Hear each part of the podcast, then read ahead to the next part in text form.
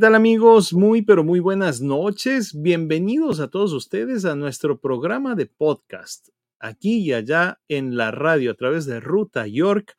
Hoy les da la bienvenida porque vamos a estar hablando de algunos temas súper importantes para nuestra comunidad. Recuerden que el programa de radio es justamente un espacio para poder conectarnos con nuestra comunidad, irles orientando con las distintas actividades que van pasando dentro de lo que es Nueva York y cómo esto nos vincula con nuestra comunidad allá en el Ecuador. De una u otra manera, hoy estamos hablando de que mucha gente ha salido de nuestro país y hoy están residiendo y viviendo aquí en los Estados Unidos, así como en distintos otros países.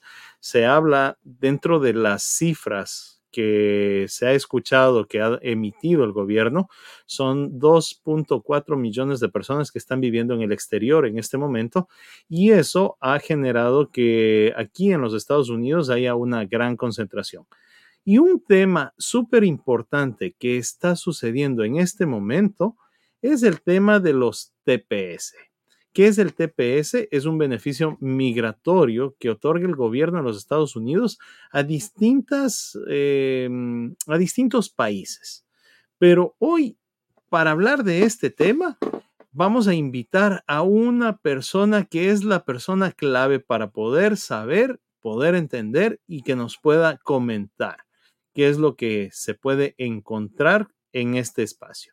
Así que vamos a darle la bienvenida a nuestro querido amigo William Murillo.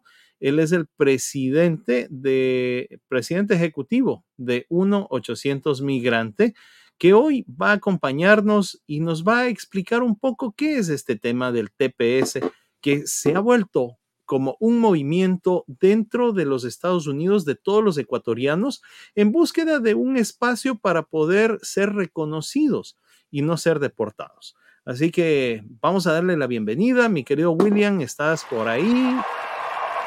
Hola. Joseph, ¿qué tal? ¿Cómo estás? Gracias por la invitación. Qué gusto estar en tu programa. Mi querido William, muchísimas gracias por acompañarnos y sabes que es muy importante lo que está sucediendo hoy aquí en los Estados Unidos. El tema del TPS ha unido a nuestra comunidad, no solo en Nueva York, sino en todos los Estados Unidos. Así que esa es una de las cosas que queremos conversar contigo y que nos vayas comentando un poco acerca de qué es el TPS. Bueno, como tú bien hiciste la introducción, Joseph, mira, eh, el estatus de protección temporal es un programa del gobierno de Estados Unidos que es precisamente eso, protección temporal. Protección para los ciudadanos de un país que están pasando circunstancias extremas como por ejemplo un conflicto bélico, un terremoto o una circunstancia especial. Eh, y Ecuador califica en dos de estos requisitos. Estamos en guerra interna y estamos en un conflicto eh, con, con narcoterroristas, coches, bombas, secuestros, extorsiones. Entonces la situación del Ecuador es bastante compleja. Va a tomar algún tiempo en que todo esto se solucione. Sin embargo, las malas noticias que suceden en Ecuador son buenas noticias para los migrantes acá en Estados Unidos porque calificaríamos de forma inmediata para recibir el TPS. Ahora, el tema de fondo, Joseph, es que si fuera este un asunto legal, alguien hace la solicitud, se la procesa y nos dan el TPS, pero no es un asunto enteramente legal, jurídico. Este es un asunto muy político y sobre todo diplomático que yo creo que se están dando en su momento justo. Ecuador está en una transición muy importante, ¿no?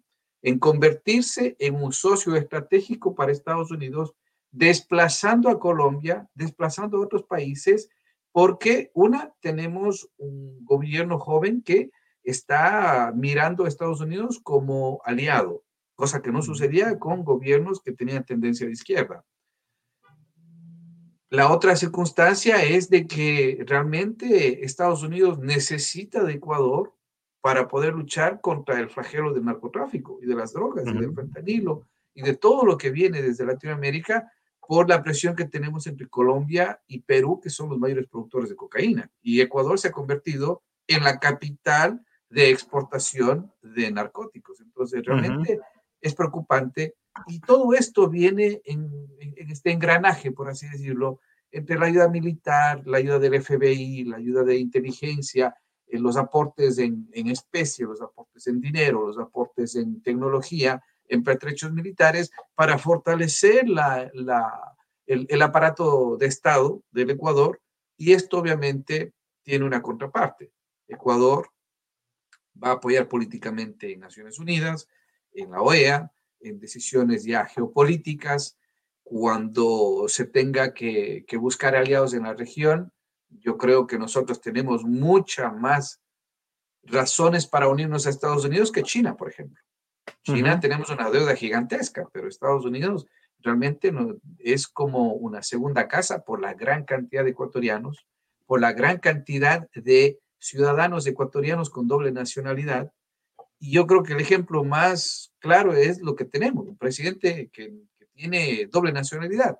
Daniel Novoa nació en Estados Unidos, los hijos de Daniel Novoa están naciendo en Estados Unidos y obviamente esto también es una realidad para cientos de miles de ecuatorianos que están acá, que son padres ecuatorianos y sus hijos son estadounidenses.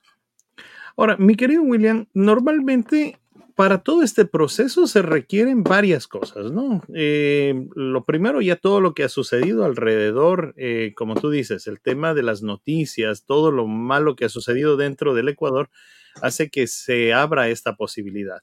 Ahora, otra de las cosas también es el tema político eh, de hacer todas las los trámites correspondientes de país a país.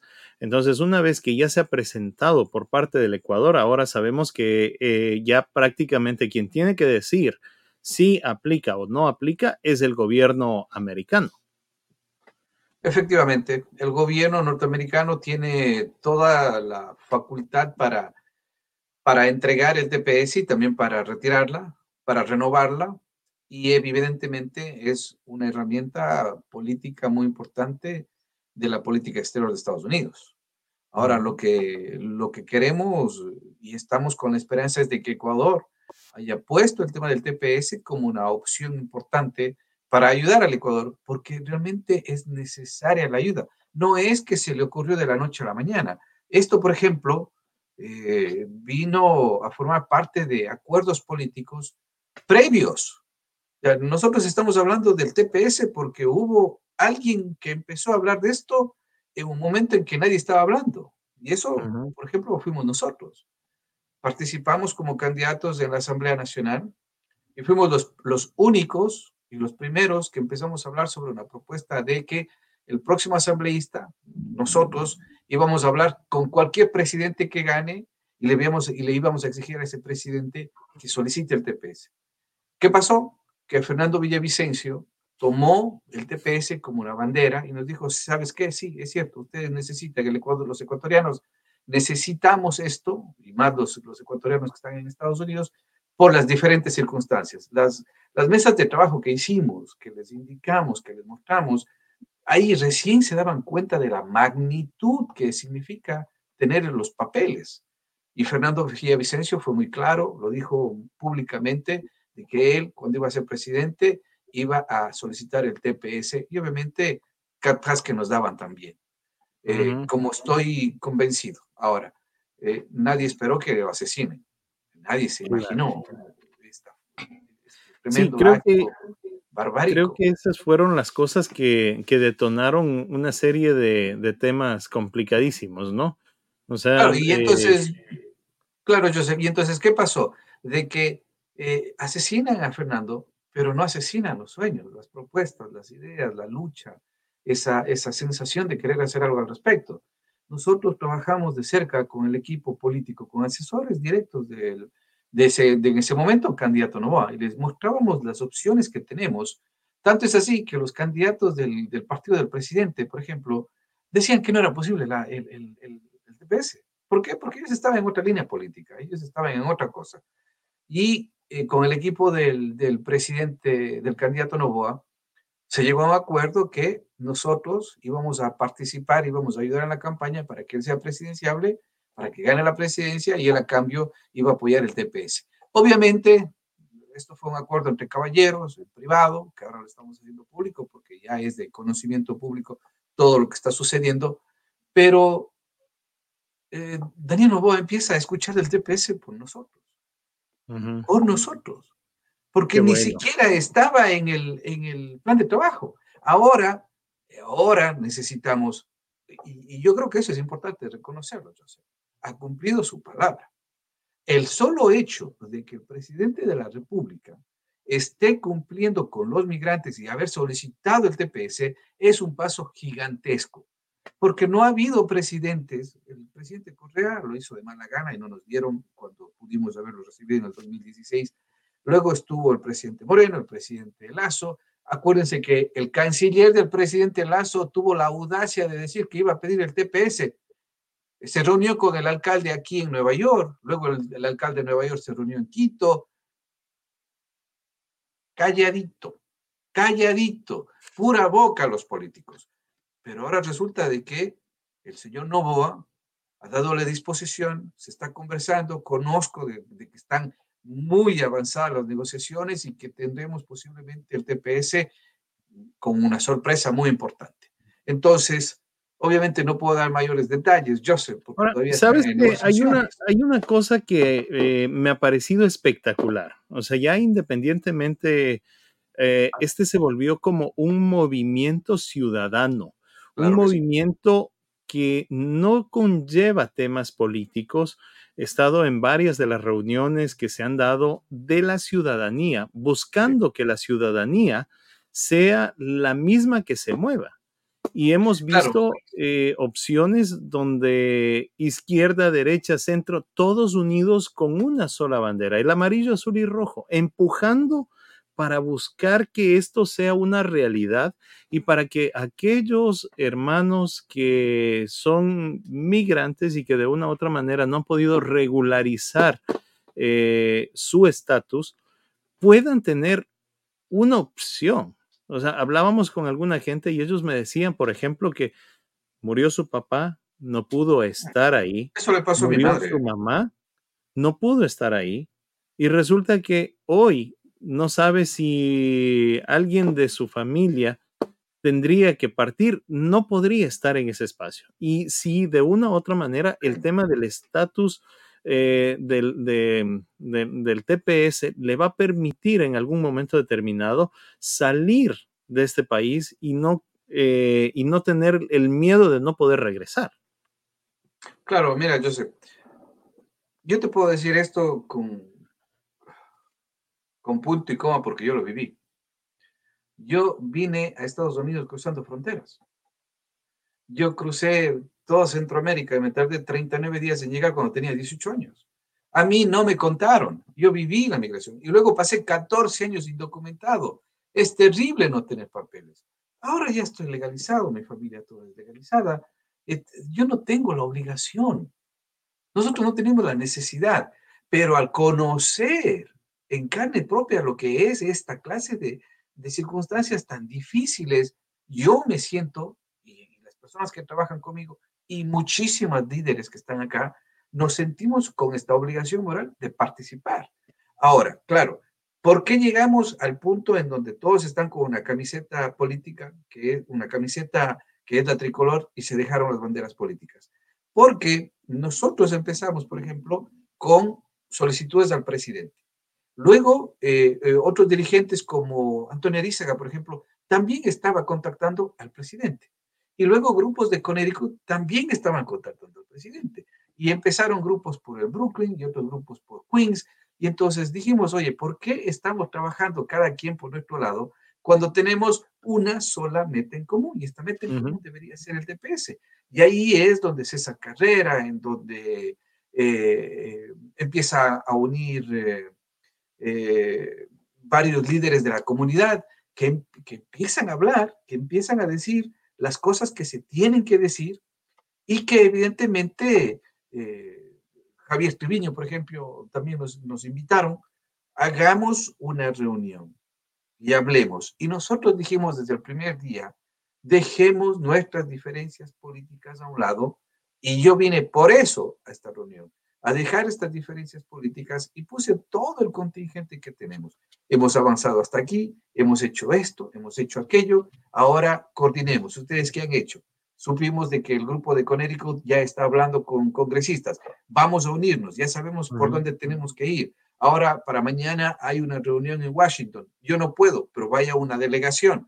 Y luego tenemos una, un evento para, estamos con eventos prácticamente semanalmente.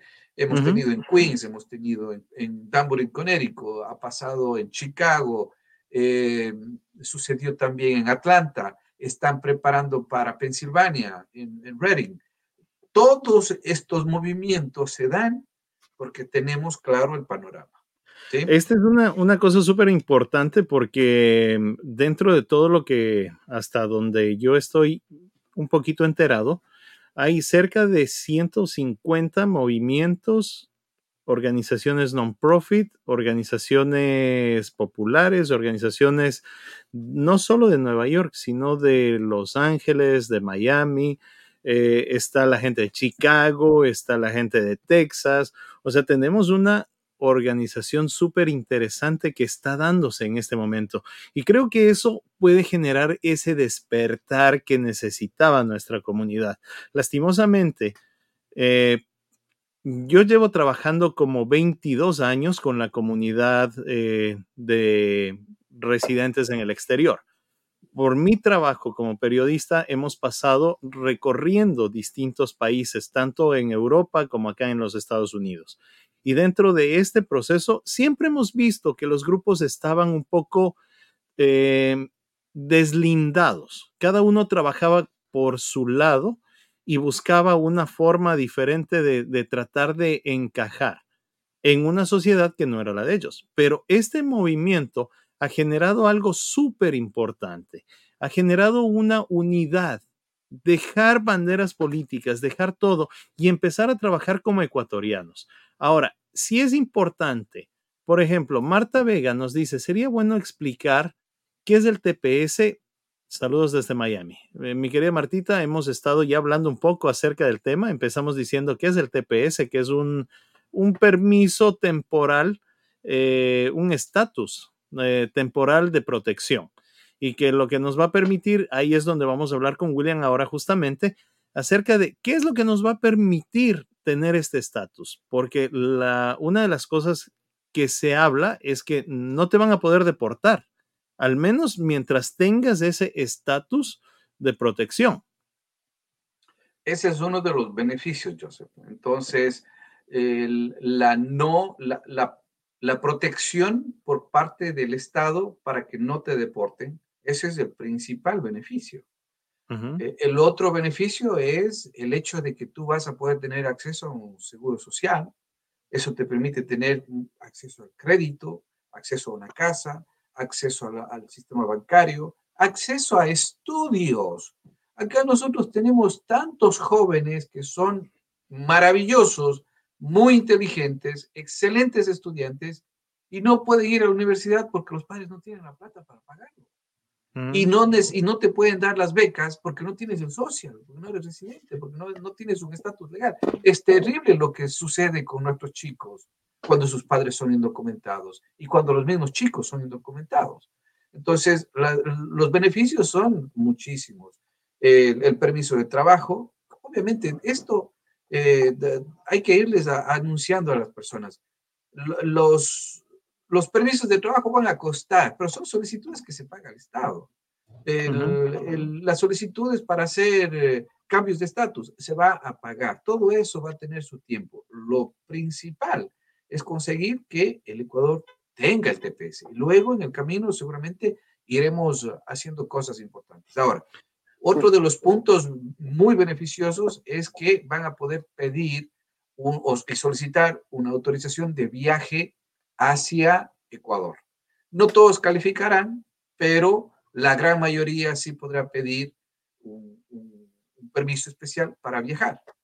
Eh, las condiciones de seguridad del país seguramente han bajado, las estadísticas lo están demostrando, una caída en el 80% de homicidios en el Ecuador desde que se dio el, el, decreto, la militarización, bueno, no es lo, lo, lo correcto estar militarizado, pero es obvio que está funcionando en el ha funcionado. O sea, yo, yo, creo que ahí, ahí sí ya no hay un, un, un, tema de qué fue bueno o qué no fue bueno. Creo que ha funcionado y el riesgo país ha bajado y el problema de la inseguridad ha bajado. Entonces, yo creo que las Fuerzas Armadas han sido perfectas en su accionar como para poder entrar a, esa, a ese proceso de, de controlar un descontrol total.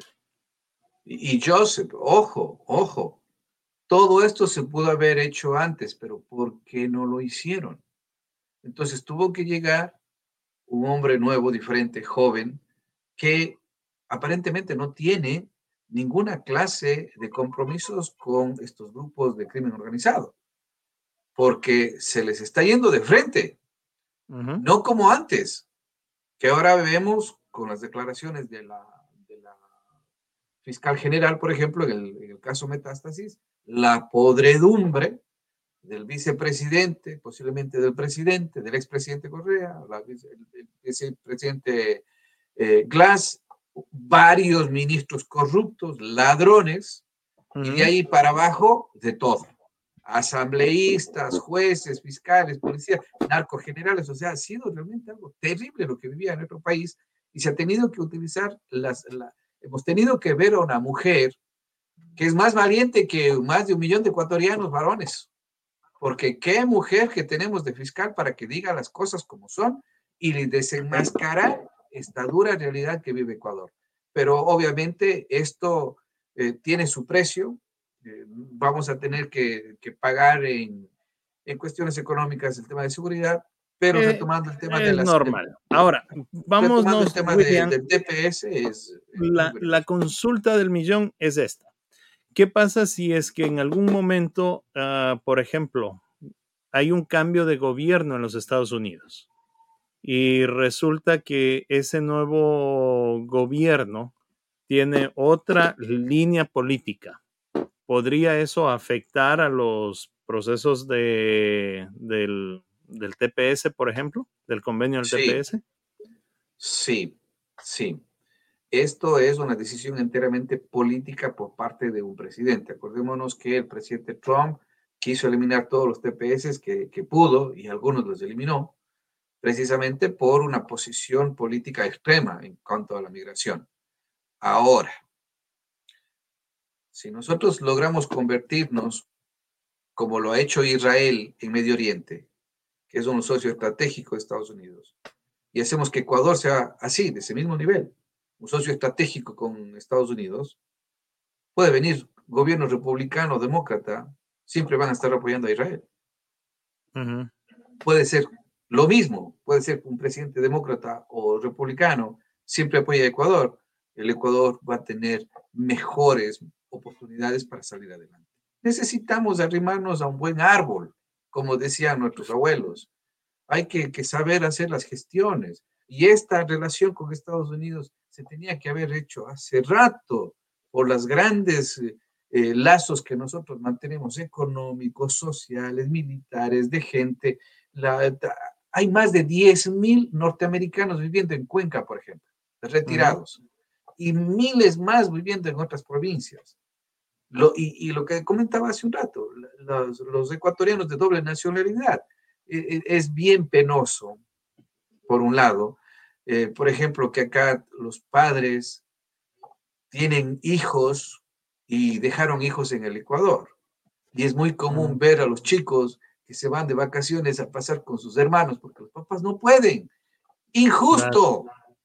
Injusto. Injusto. Eso no debería ser. Ahí viene una cuestión también, William, y esa sí me la puedes responder tú.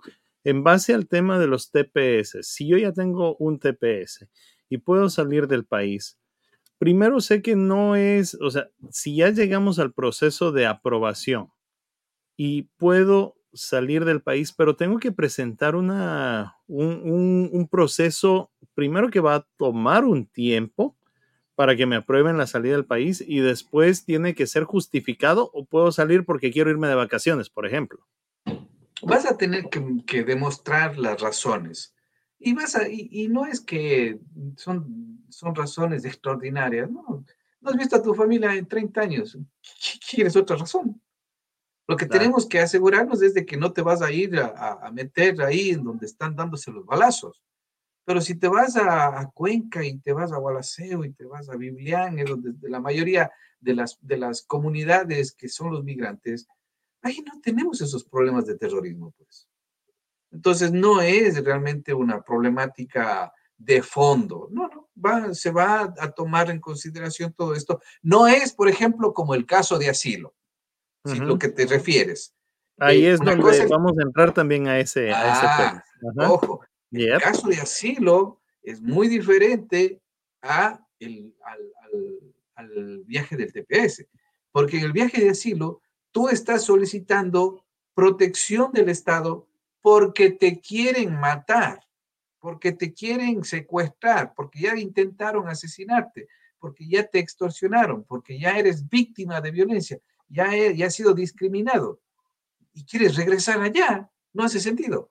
Entonces, por eso es que con el asilo es diferente los temas de retorno. Te podrán dar en muy excepcionales casos, pero con el TPS es totalmente diferente. Ahora, ahí es donde viene una serie de cosas también que justamente la gente tiene que entender. Cuando uno pide asilo, ¿puede también pedir TPS o no pide TPS o eso va a entorpecer? Porque a veces hay gente que dice, no, voy a pedir un asilo, pero también voy a pedir una visa por esto, voy a solicitar esta otra visa y voy a casarme. O sea, y al final cogen y meten cuatro casos y resulta que llegan donde el oficial o donde la persona o donde el juez, y el juez le dice, bueno, ¿qué mismo? O sea, ¿qué quiere? ¿Asilo o quiere casarse o está haciendo esto solamente para los papeles o, qué? Y ahora que sale el tema del TPS, para la gente que ya tiene un caso, ¿cuándo es importante el proceder para poder solicitar en el caso de que se aprobaría el tema del TPS? A ver, esto es muy importante lo que te voy a decir, Joseph.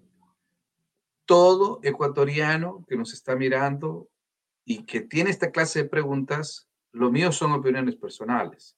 Tienen que consultar con un abogado de migración para su caso en específico, porque lo que yo puedo decir como opinión no aplica para todos. Entonces, mi recomendación es que busque su abogado, a un abogado de confianza, busque un abogado reconocido, abogados, por favor no vayan donde notarios y los llenen papeles, porque eso va a ser un problema a largo plazo. Ahora, en mi opinión, en relación a lo que tú me preguntas, mira, ¿puedes hacer el asilo? Hazlo. ¿Puedes hacer el TPS? Hazlo. ¿Te vas a casar? Hazlo. Entonces, son tres procesos diferentes. Y el primero que te salga va a ser mejor. Porque tú puedes estar pidiendo asilo y si no pudiste, no pudiste, no tienes las pruebas, no pudiste sustentar el caso de asilo, te deportan. Entonces, ¿qué te queda? El TPS. No va a ser el mismo juez el que va a coger tu caso. Ah, me deportan eh, el TPS, durante el TPS me caso. Perfecto, haces un ajuste de estatus para que tu esposo te pida como un eh, esposo de un ciudadano o un residente. Entonces, tú vas a ir avanzando de acuerdo a cómo esté tu situación personal. ¿Sí? Tengo orden de deportación. Haz el, haz el TPS, que te dan el TPS y separa el tema de la deportación, porque eso es lo que te van a dar. Pero hay que revisar exactamente cuáles son las razones. Esa es otra de las cosas súper importantes. Eh, que no todo aplica para todo el mundo. O sea, el tema de en el momento en que se apruebe, si se llega a dar el tema del TPS, eh, en ese momento tiene que comprobar varias cosas. Hay, hay un reglamento o por lo menos debe haber una serie de cosas que tienes que cumplir. Y me imagino que si tienes problemas con la ley o si has tenido una serie de actividades no tan lícitas, tampoco es que te vayan a dar el TPS. Muy buen punto, muy buen punto. Mira, en, en, el, en el decreto presidencial, la orden ejecutiva que se conoce acá, va a dar parámetros específicos. Podría decir, te doy como ejemplo, y por favor, esto tómenlo como ejemplo, ¿no? Se le da el, el, beneficio del TPS a los ecuatorianos que llegaron hasta octubre del 2023. Entonces, todos los que llegaron hasta octubre de 2023 pueden haber ya estado un mes, un año, 5, 10, 20, 30 años, hasta octubre del 23 califican. Después de que pasó, ah, no, yo llegué en noviembre, lo siento, no calificas. Entonces, el, em, empieza el TPS desde octubre del 2020, desde, desde, desde qué sé yo, desde la, desde la fecha que semana de abril, claro, desde la primera semana de abril hasta eh, septiembre del 2026, dándote como ejemplo, porque puede ser 18 meses, que es lo que hace el, el TPS. Pueden ser menos también, pero 18 meses es lo común. Entonces, tienes que poner tus documentos en ese tiempo. Nosotros hemos visto casos de otros, eh, de ciudadanos de otros países que, ah, sí, yo tengo TPS, ya después lo hago, después lo hago, te, te olvidas, te pasa el tiempo y te quedaste sin TPS. Entonces tienes que estar muy al tanto de todo lo que van a pedir. Y luego, obviamente, está el tema de, de identidad, el tema de residencia, el tema de que puedes demostrar que has estado en los Estados Unidos. No sé si nos digan de forma continua, no sé si nos digan hay que presentar impuestos, no sabemos. Lo que sí hemos pedido, y te doy una primicia, Joseph, es que nosotros hemos pedido a las autoridades que uno de los requisitos, uno de los requisitos que sea para el TPS es que los ecuatorianos no tengan pensiones alimenticias pendientes en Ecuador. A nosotros nos encantaría que eso esté como requisito previo, porque no es que lo estamos diciendo así porque sí. Nosotros tenemos docenas de casos reprimidos de madres desesperadas que no reciben un dólar por parte del padre que acá se está dando la buena vida. Mm. Y que esos niños no tienen ni qué comer y nosotros hemos documentado, quizás ustedes como periodistas lo conocen, decenas de casos de mujeres que se han muerto en las fronteras porque el padre no les enviaba dinero y ellas tuvieron que salir a buscar ese pan de cada día, cruzando fronteras, quisieron llegar a Estados Unidos y se murieron en el camino. También conocemos de casos, los hemos dicho, de los menores, de hijos que eh, nunca recibieron ayuda de su padre, que es el hijo mayor por lo general, y dice yo voy a trabajar para ayudar a mis hermanos, y que se han muerto en el camino. Eso no debería ser, eso es injusto para todos. Sí, ese es, ese es un, un, riesgo que no debería correr nuestra comunidad. O sea, lastimosamente es, es, es el riesgo de, de, migrar de manera ilegal.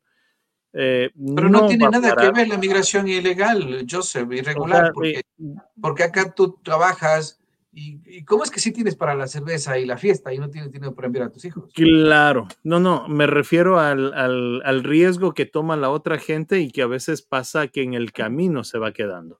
A Pero eso está provocado. Pues yo, si tú recibes dinero para mantener a tus hijos, bueno, puedes salir adelante con, con lo que te envíen, ¿no? Pero no recibir nada.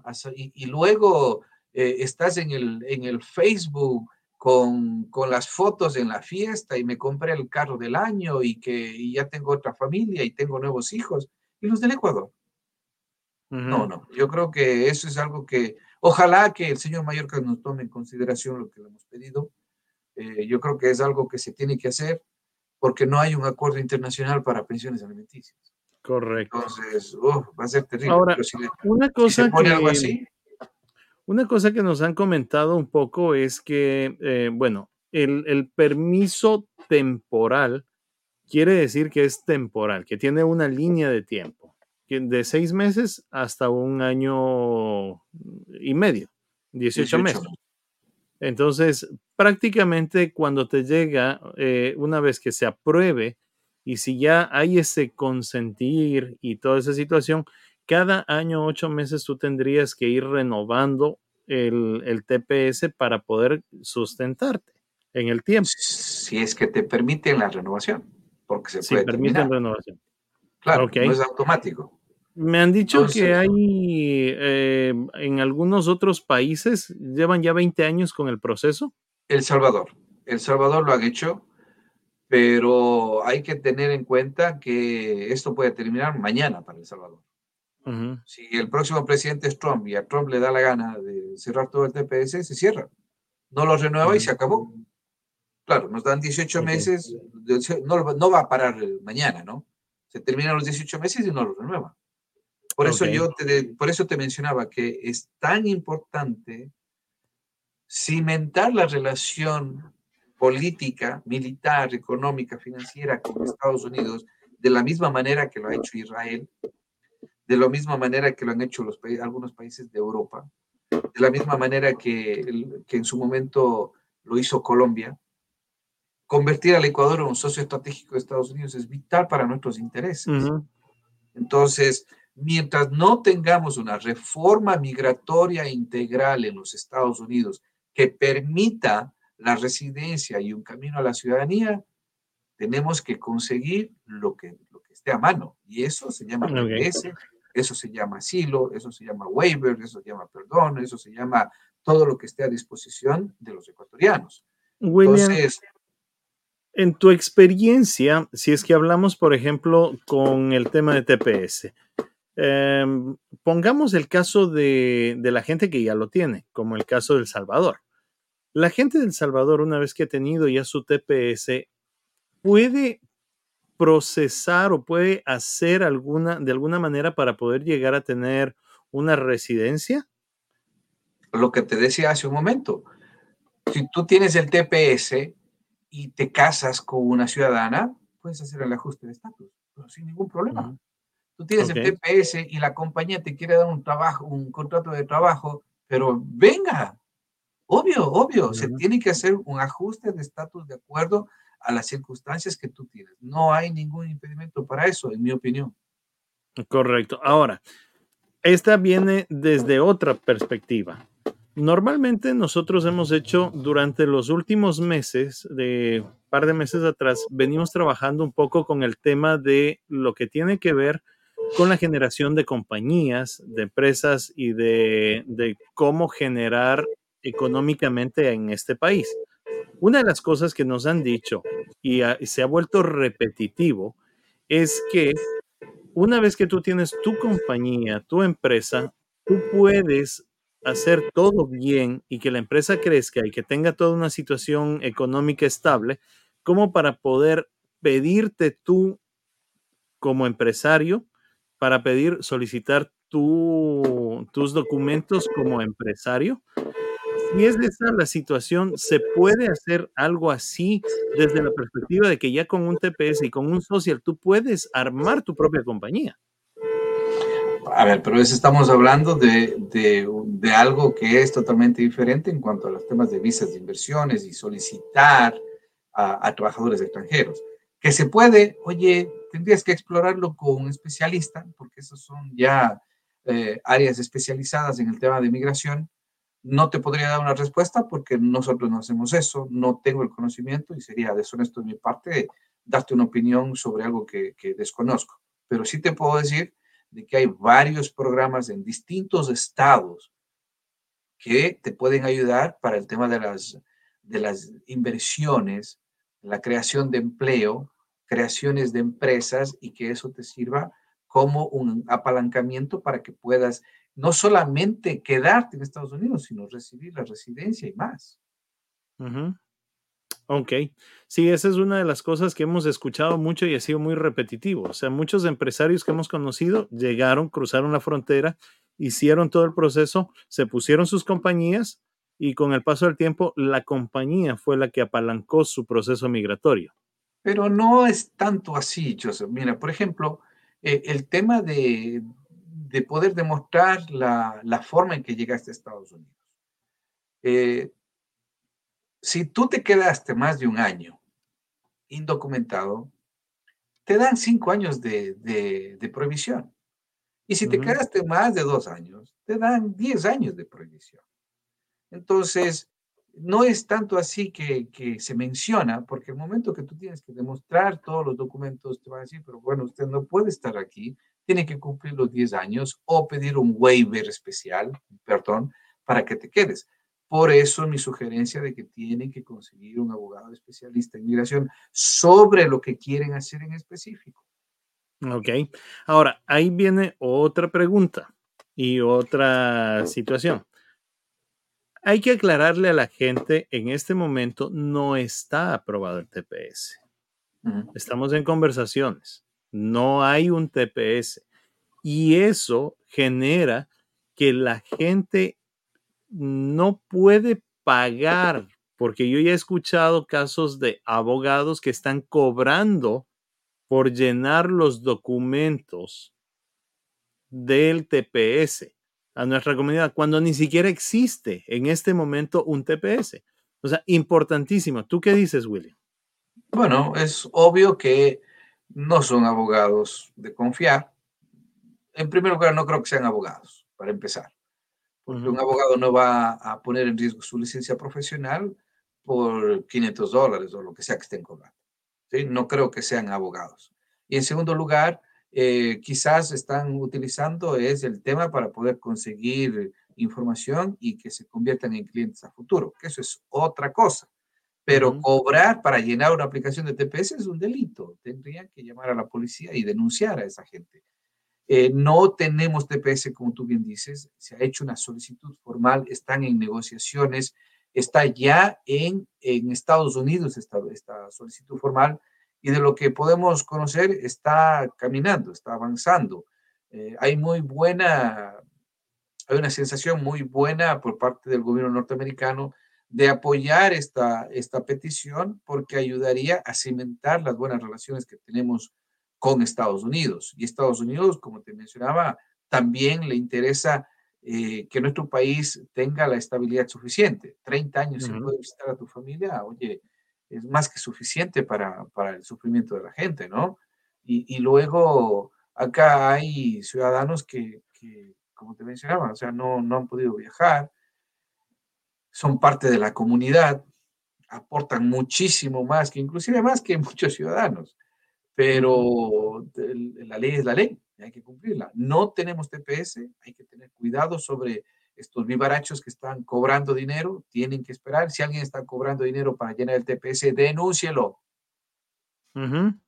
Exactamente, porque es importante. Aquí no, no vamos a, eh, a dejar de una otra manera que la gente sea estafada, porque lastimosamente ya suficiente con todo el trajín de llegar acá, de poder sufrir por todo lo que ha sido el, proceso, como para que también después de eso les estafen. Eso creo que es la, la, manera más importante. Entonces, nuestra gente tiene que saber, cuando sea el TPS, la gente va a saberlo ¿Por qué? Porque va a salir por todos los espacios de comunicación, incluso el gobierno a través de Cancillería, a través de los consulados, tendrá la obligación de poder decirle a la gente, señores, ya está aprobado. ¿Por qué? Porque en ese momento también hay otra cosa que nos hemos enterado, que nos han comentado, es que hay una franja de tiempo para presentar este tipo de, de solicitudes dentro de los 18 meses. No puedes ponerlo dentro de, tiempo extra, porque te quedas fuera. Te quedas Exacto. Entonces, claro, no, la gente no, va, no lo va a poner al final porque, bueno, y si no lo renuevan, plata botada. Pero si puedes tener, yo creo que sí va, la gente sí va a apoyar. Lo que, lo que importa es de que, una, que sea aprobado, dos, tener muy en cuenta de, de ver con quién va a hacer esto, si no sabe hacer los, los documentos, pague un profesional. A veces por, por ahorrarse un par de dólares, salen, lo, lo barato sale caro. Hagan las cosas bien. Hay docenas, cientos, miles de abogados de migración que van a poder ayudar y trabajarle. Vean con gente que está con una reputación, de que son abogados que han sido responsables, de que están registrados, de que, de que se sabe que, que están trabajando en la comunidad. Y ahí hagan, ahí hagan. Se ha invertido tanto tiempo estando acá y al final por no pagar unos dólares van a, poner en riesgo el, el TPS de, de, de ellos. No hace sentido, no hace sentido. Correcto. William, una consulta que nos hace Pedro Alvarado desde, desde las redes. Nos dice, si una persona entró con visa de turista y se quedó, ¿puede solicitar TPS? Depende cuándo entró. Y depende de las fechas que vaya a decir el, gobierno, norteamericano.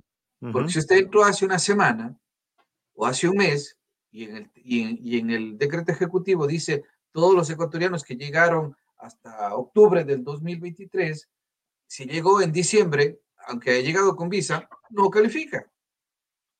Entonces tiene que esperar a ver cuáles son los requisitos. Correcto. Eh, una de las cosas que también eh, creo que vale recalcar es los beneficios que tiene la gente cuando está aquí y que se genera un TPS. Por ejemplo, no ser deportado, obtener el tema de la autorización de empleo, eh, obtener el, en este caso un social que le va a permitir acceder al tema de crédito, según lo que nos comentaba William, y eh, también se detiene cualquier proceso de, revocación migratoria. O sea, no van a ser, eh, no van a poder ser deportados. Eso vendría a ser como la, la parte de lo entendido hasta ahora, mi querido William. No hay más que añadir, eso es, eso es. Habrá que esperar a ver qué más nos dan. De pronto dicen, y les vamos a dar 100 mil dólares a cada ecuatoriano para que compre su casa. bueno, cualquier cosa se puede. Ahora, ahí, hay una cosa que es súper eh, interesante también, porque si te das cuenta, en Venezuela tiene el tema del TPS y los venezolanos tuvieron algunas prebendas cuando llegaron a este país. De una u otra manera, para ellos ha sido el tema de, de tener mayor facilidad con algunos de los trámites que no se habían dado para otras, eh, para, ah, para otras nacionalidades, si lo queremos ver así. También pasó eso con los ucranianos.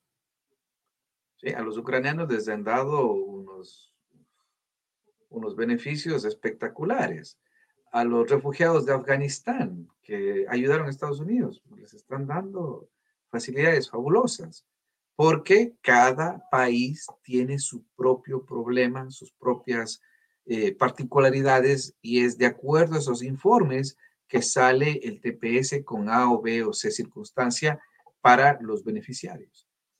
Hay parámetros generales, pero también hay algo específicos.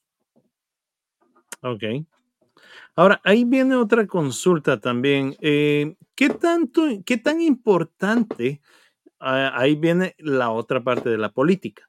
¿Qué tan importante es que se den todos estos movimientos y que haya la presencia de la comunidad ecuatoriana en estos espacios de poder? Washington, en los espacios de la Corte de Nueva York, en todos estos lugares donde se están reuniendo para poder decir, somos ecuatorianos y estamos aquí. Toda manifestación de la comunidad debe ser bienvenida. Eso demuestra de que nosotros somos partícipes de una democracia y que no vivimos en una tiranía.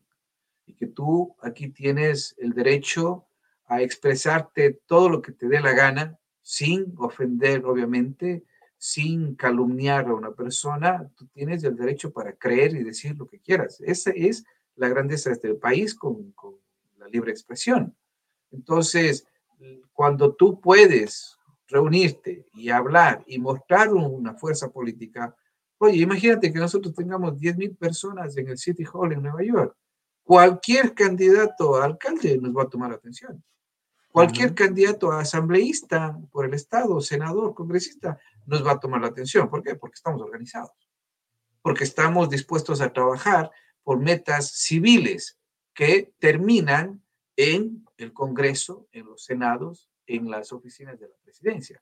Entonces, no es lo mismo, imagínate que la lucha de Martin Luther King hubiera sido desde la iglesia y nunca se hubiera hecho las marchas hacia Washington. Inaceptable. no, no, no, El poder reside en la gente.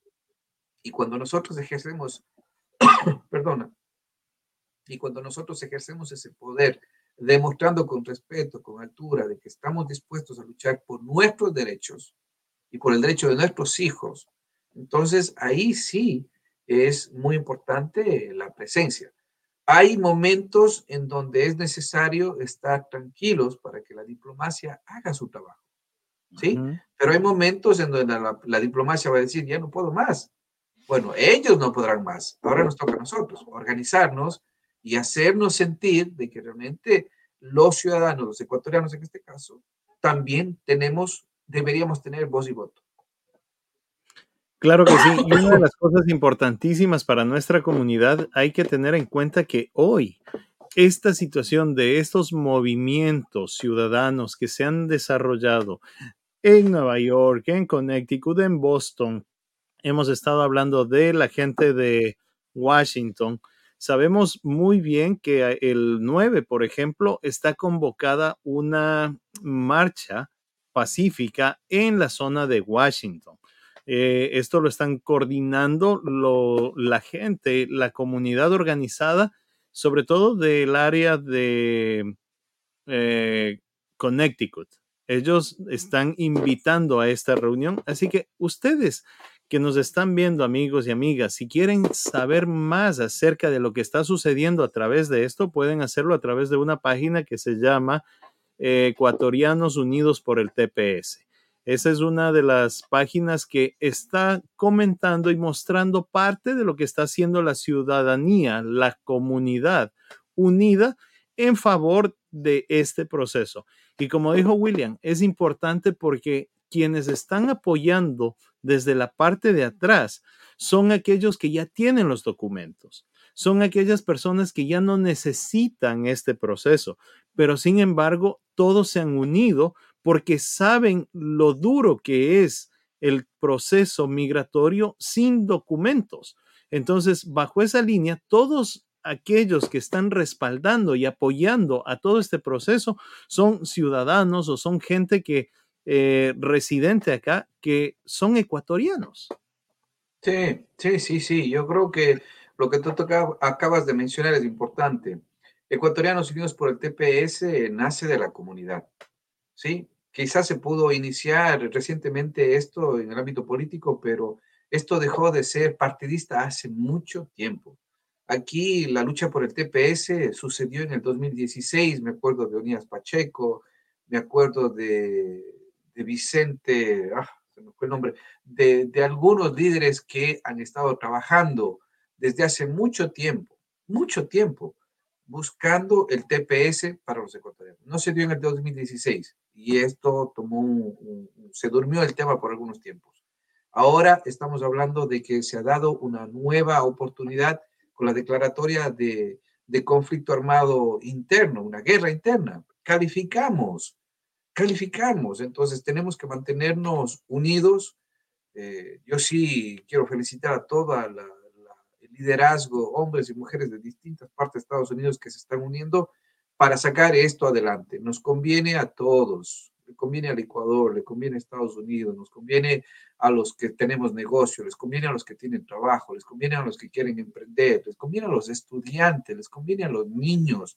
Eh, eh, créeme, es, una, es algo que, que, eh, que mirándolo en blanco y negro es de conveniencia para todos. Lo que pasa es que estamos en una posición de, en medio de fuego cruzado, en un año electoral, Nunca ha habido un TPS en año electoral, por ejemplo. Eh, estamos ante una situación en donde tenemos a un candidato presidencial, el señor Trump, que, que, habla pestes de los migrantes y que está ejerciendo toda su presión para que no se apruebe nada en el Congreso en relación a reformas a la ley de, de migración. ¿Por qué? Porque los republicanos y los demócratas, entre ellos, están apuntándose con el dedo, pero no quieren apuntarse en el dedo directamente, ni verse al espejo, ni reconocer que han sido ellos quienes se han ido turnando entre republicanos y demócratas cuando han presentado proyectos de ley para una reforma migratoria. El uno dice no, el otro dice no.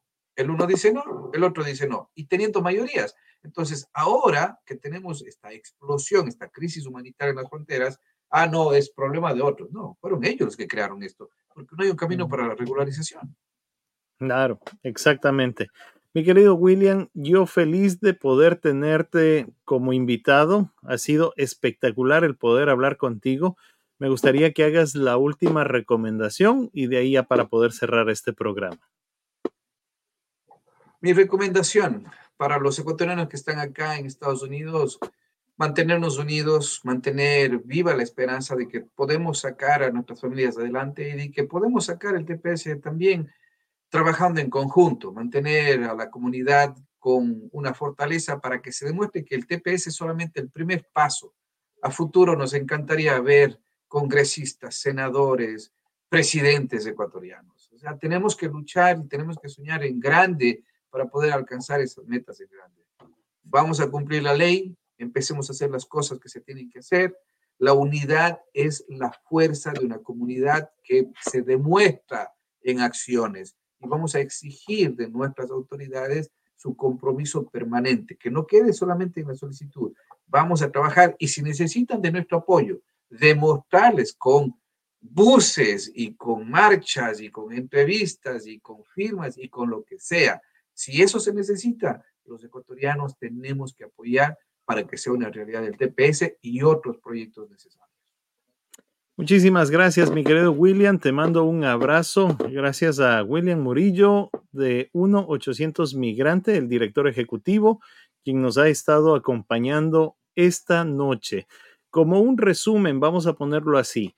Eh, no son legibles las personas para aplicar a un TPS, aquellos que hayan sido o que tengan condenas penales eh, ciudadanos que estén eh, relacionados con temas terroristas, ciudadanos que de una u otra manera tengan eh, o no han cumplido los registros, lo que pidan como registros, los requisitos para el registro, pero sí son aquellas personas que están aquí y que piden de manera humanitaria son elegibles.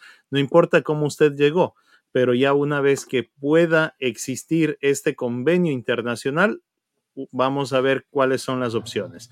Otra de las cosas, importantísimo para nuestra gente, hay que decirle, no está aprobado ningún TPS hasta este momento. Así que usted, por favor, que nos está viendo, si es que alguien le pide dinero para poder llenar papeles o para decirle que van a ayudarle en este momento a hacer alguna cosa con el tema del TPS porque ya saben que los vivos quieren en este momento aprovecharse de esta situación.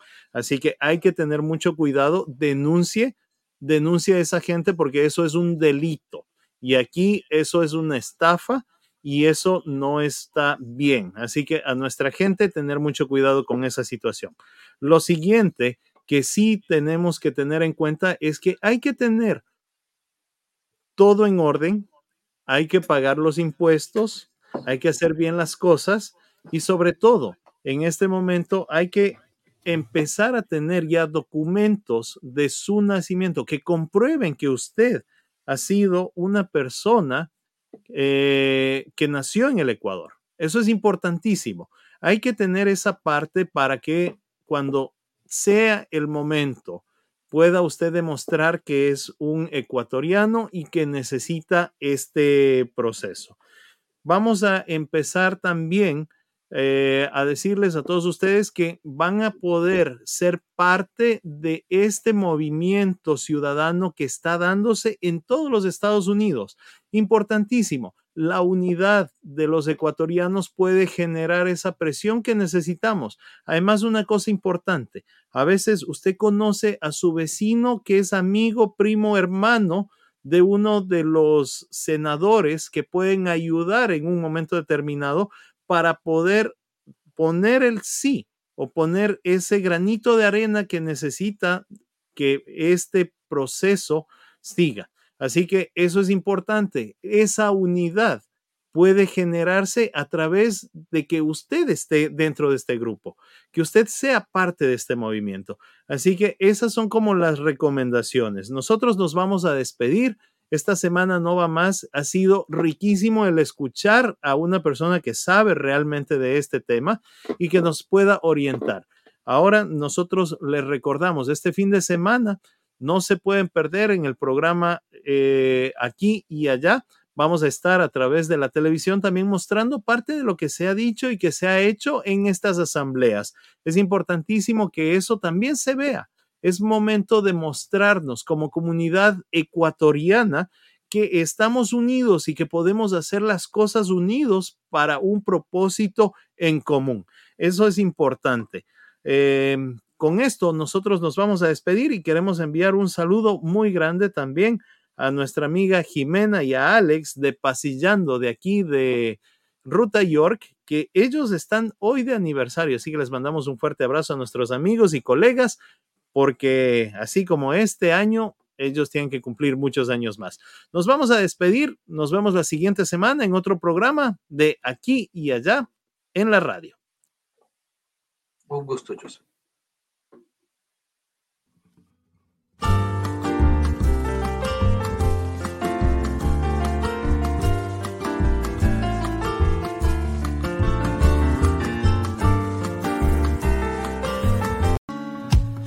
Podría escribir un muro de lamentos, inventar alguna excusa para irme lejos, escaparme a algún planeta, ser Romeo y tu Julieta. Podría engañarme de si no te quiero, pero sabes que no puedo, siempre fui sincero. Nena, eres todo lo que quiero, sabes cómo me arrepiento. No tengo mucho más que decir, baby, I'm